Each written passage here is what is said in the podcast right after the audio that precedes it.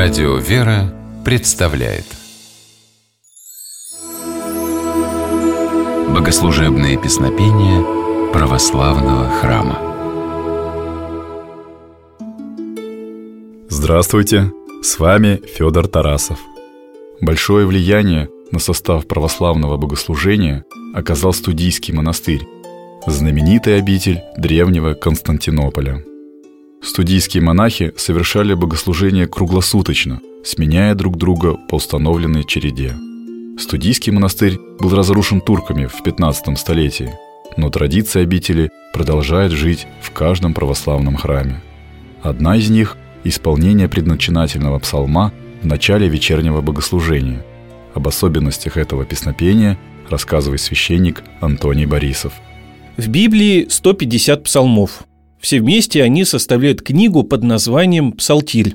Автор большинства псалмов – святой пророк Давид. Он был не только поэтом, но и царем древнего Израильского царства.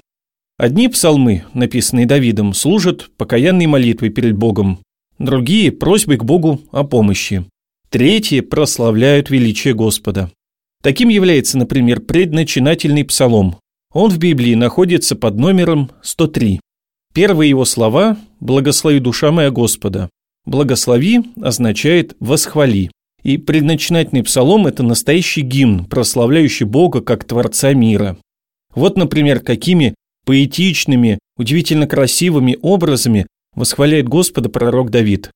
«Ты дивно велик, ты облечен славой и величием, ты одеваешься светом, как ризой, простираешь небеса, как шатер, устрояешь над водами горние чертоги твои, делаешь облака твоею колесницею, шествуешь на крыльях ветра». 103-й псалом был выбран в качестве начала для вечерни не случайно. Вечерня – первая часть богослужебного дня, а 103-й псалом отсылает нас к первым моментам существования нашего мира, к шести дням творения.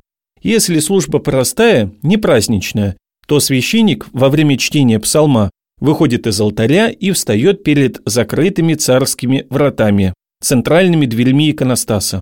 Этим он напоминает Адама, стоящего перед закрытыми вратами рая, из которого он был изгнан. А вот если служба праздничная, то предначинательный псалом торжественно поется. Во время пения священник уже не стоит перед царскими вратами, а обходит весь храм для того, чтобы покадить иконы и молящихся людей. Ароматный кадильный дым напоминает о том, что во время творения мира Святой Дух давал силу к жизни созданием Божиим. В Древней Византии предначинательный псалом исполнялся предельно торжественно. Его пение занимало довольно большое время, сопровождалось возглашением дополнительных стихов из других псалмов. В наше время пение предначинательного псалма не имеет уже той древней особенности, но, тем не менее, также является очень радостным и вдохновенным. Давайте послушаем предначинательный псалом в исполнении объединенного хора Свято-Успенской Киево-Печерской лавры и Киевской духовной академии.